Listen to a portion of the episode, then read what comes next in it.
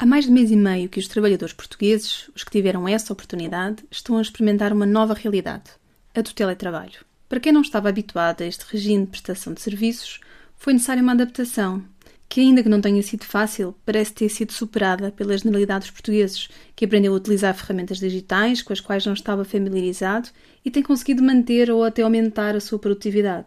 Mas à medida que o tempo passa e os números aumentam, não só os números de infectados, mortos ou recuperados do Covid-19, mas também os de quem entrou em regime layoff e viu os seus rendimentos diminuídos, como os de quem perdeu o seu emprego, também aumenta a insegurança, a instabilidade e a ansiedade. Após as férias da Páscoa, os trabalhadores com menores a cargo ainda viram as dificuldades aumentar com a assistência que é necessário prestar aos filhos para que estes consigam cumprir com as responsabilidades escolares. Para famílias numerosas, este tempo de dedicação à educação dos filhos pode ter duplicado, triplicado ou até mais. Para além das tarefas domésticas, que já tinham aumentado, já que agora estão todos em casa, e onde há almoços, lanches e jantares para fazer a horas específicas, há mais louça para lavar, mais roupa para tratar, a higienização da casa tem que ser feita com maior regularidade. É natural que todas estas questões estejam a deixar os portugueses muito cansados e ainda mais ansiosos. A dificuldade do momento não deve ser desvalorizada mas o povo português tem demonstrado uma resiliência e uma atitude cívica que tem provado dar bons resultados.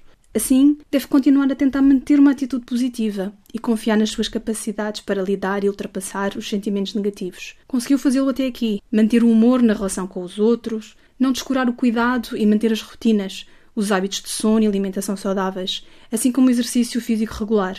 Definir horários para trabalho, para descanso e lazer.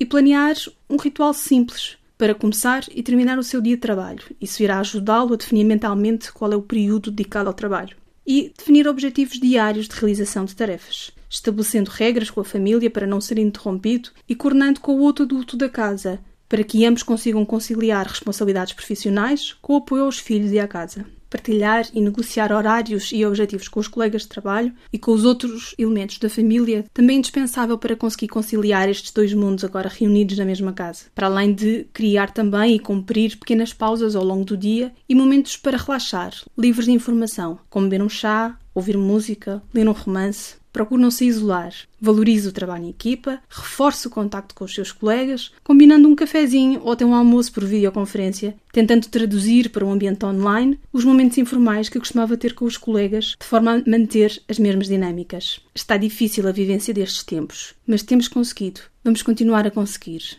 Juntos venceremos.